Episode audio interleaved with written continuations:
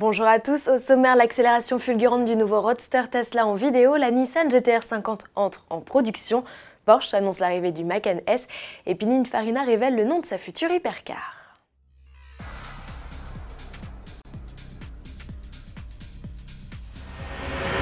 Décoiffante l'accélération du nouveau Roadster Tesla, la preuve par l'image, une poignée de VIP a joué les cobayes pour attester des performances du futur modèle sportif américain. Leurs têtes et leurs expressions fleuries témoignent de la violence de la poussée du bolide 100% électrique dont le couple aux roues culmine à 10 000 Nm.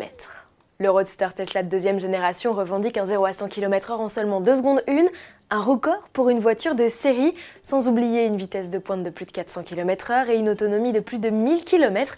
Tesla l'annonce comme le véhicule le plus performant au monde, a confirmé lors de son lancement en 2020. Car Pininfarina sera aussi sur les rangs cette année-là.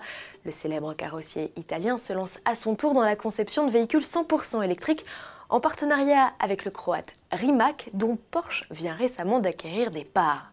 Le premier modèle de la nouvelle entité italienne est une hypercar dont le nom vient d'être officialisé. Ne l'appelez plus PF0, mais Battista. Pininfarina a choisi le prénom de son fondateur pour qualifier son bolide de 1900 chevaux et au couple hallucinant de 2300 Nm. Selon ses concepteurs, la Battista serait capable d'atteindre les 100 km/h en moins de 2 secondes, mieux qu'une F1, et comme Tesla de revendiquer une VMAX à plus de 400 km/h.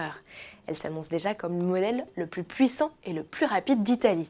Produite à 150 exemplaires, son prix devrait tourner autour des 2 millions d'euros l'unité, une nouveauté à découvrir dès le mois de mars au Salon de l'Automobile de Genève.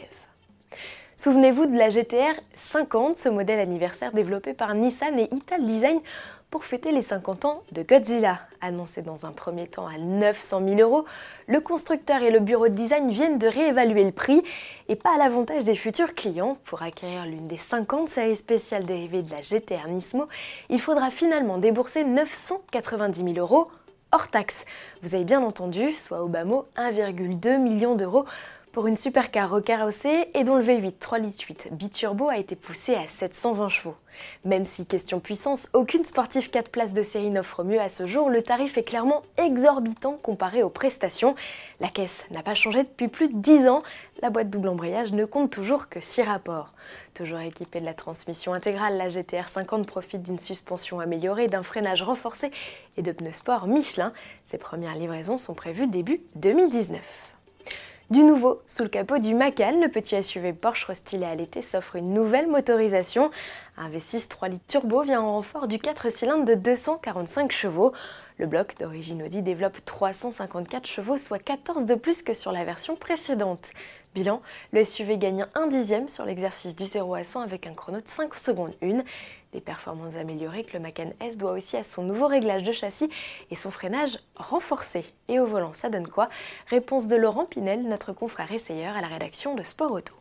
Au chapitre mécanique, donc, là, on a la version S, le Macan S, qui dispose d'un V6 d'origine Audi, 354 chevaux, un moteur qui marche très bien, mais auquel certains reprochent ses origines. Et donc certains ne retrouvent pas le caractère Porsche. Si certains peuvent hésiter entre un Q5 et un Macan, faut reconnaître que sur le comportement dynamique, lorsqu'on commence à aller un peu vite dans les virages, trop vite, c'est un véhicule qui se comporte extrêmement bien. On sent pas trop son poids.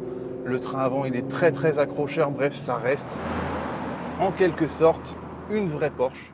Déjà disponible à la commande, le Macan S est proposé à partir de 66 500 euros.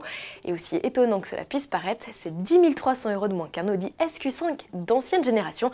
Le nouveau SUV lancé en 2017 n'a pas encore eu le droit à ce traitement. À demain.